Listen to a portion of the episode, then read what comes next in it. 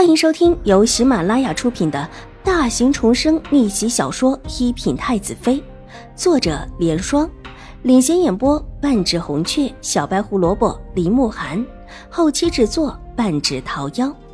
喜欢宫斗宅斗的你千万不要错过哟，赶紧订阅吧！第三十四集。秦荣之和秦婉如就好像是先天的对头似的，两个人在一起没有不闹的。当然，这里面秦玉茹一直在暗中挑事。婉如，齐小姐再有不好，那也是客人，你怎么这么说话？狄氏脸色一沉，斥责道：“那母亲的意思，齐小姐每次借故生事打我的时候，我就得主动挨上去被打，打了还得说齐小姐打得好。”下次来的时候，再过来打我就是吗？母亲，我真的难以相信你是我的母亲，居然叫个外人一再打我，而且还要我笑脸相迎。我真的是你生的吗？这句话，狄氏回不了。更何况老夫人还坐在这儿，所谓的亲生母亲，不过是瞒了秦婉如之事实之后的话罢了。老夫人在旁冷哼一声，却没说话。二妹妹，你怎么跟母亲说话的？母亲那也是为了我们府上，不得不让着齐知府府上。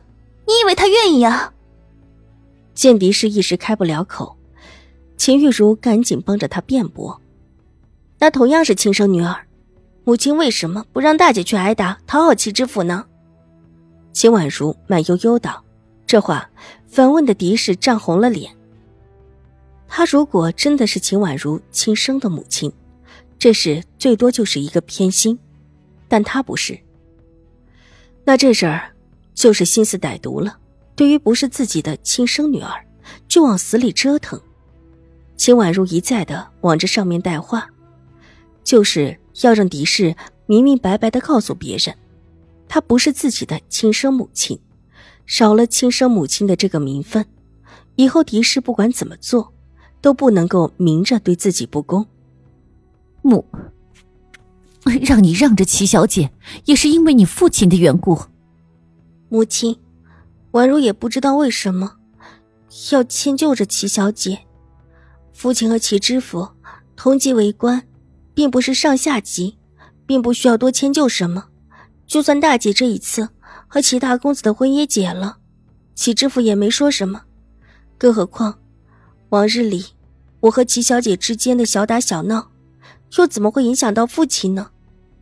秦婉如拆穿了狄氏的谎言，她的声音很清冷，透着一股子寒意，和她现在娇甜软萌的样子极其的不同，利落而且直指中心，话一句一句的逼得狄氏和秦玉茹招架不住，连被秦玉茹羞辱这样的事情都可以忍下来，齐知府还有什么不能忍的？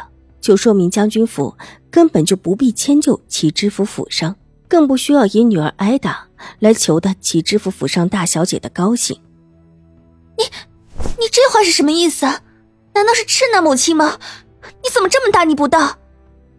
秦玉茹猛然抬头，愤怒的看向秦婉如，秦婉如却依旧看着狄氏，仿佛没有看到秦玉茹愤怒而虚张声势的脸，没有理会秦玉茹说的话。整个场面诡异的安静下来，大家都在静待老夫人的决定。狄氏，你要如何解释？好半晌，老夫人才抬起头，目光若有所思的看了一眼秦婉如，轻轻的叹了一口气。听到老夫人叹了一口气，秦婉如的心才缓缓的放下。祖母这是同意了。母亲，我我没什么好解释的。都是因为将军。听了老夫人这句话，狄氏慌了。婉如虽然不是你的亲生女儿，但你当时是怎么说的？你说一定会把婉如当成亲生女儿一样看待。可是你看看你，你都干了什么？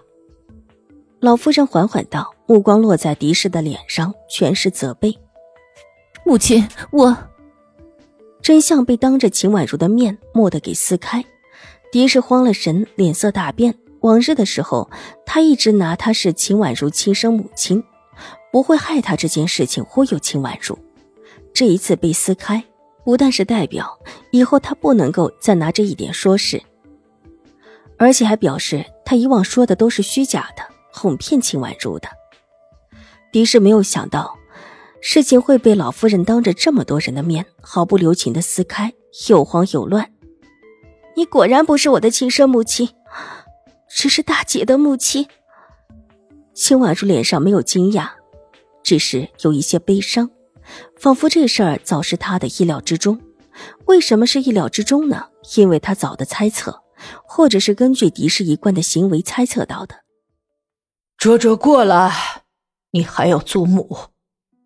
老夫人心疼的向他伸手招了招，秦婉如咬咬唇过去。老夫人伸手抱住他，轻轻的拍了拍他的背，柔声的安抚他：“卓卓乖，即便没有亲生母亲疼着。”你还是祖母的亲孙女。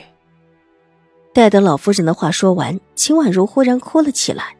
上一世，狄氏一直以自己的生母自居，也因此她做事一直站立。自己的亲生母亲还会害自己的孩子不成？最多不过是有一些偏心罢了。所以狄氏一次一次的暗中陷害，都被这个理由给解释了。到最后才发现。自己居然不是他亲生的，这一世重生之后，第一步就是要剥下狄氏伪善的对待自己的面具。狄氏，你是不是真的不愿意把婉如当成亲生女儿来看待？老夫人心疼的抱着秦婉如纤瘦的身子，目光凌厉的看向狄氏。对于狄氏，她是真的很失望。母亲，我没有。我是真心的想把婉如当亲生女儿的，但齐小姐的事情，我我也没办法。往日里虽然两个人也是有争执，但我想着都是小孩子的事，不是什么大事。哪料想婉如在心里这么想我，母亲，我我真的没想到会这样。狄氏委屈的哭了起来，拿帕子一边抹眼泪一边解释道。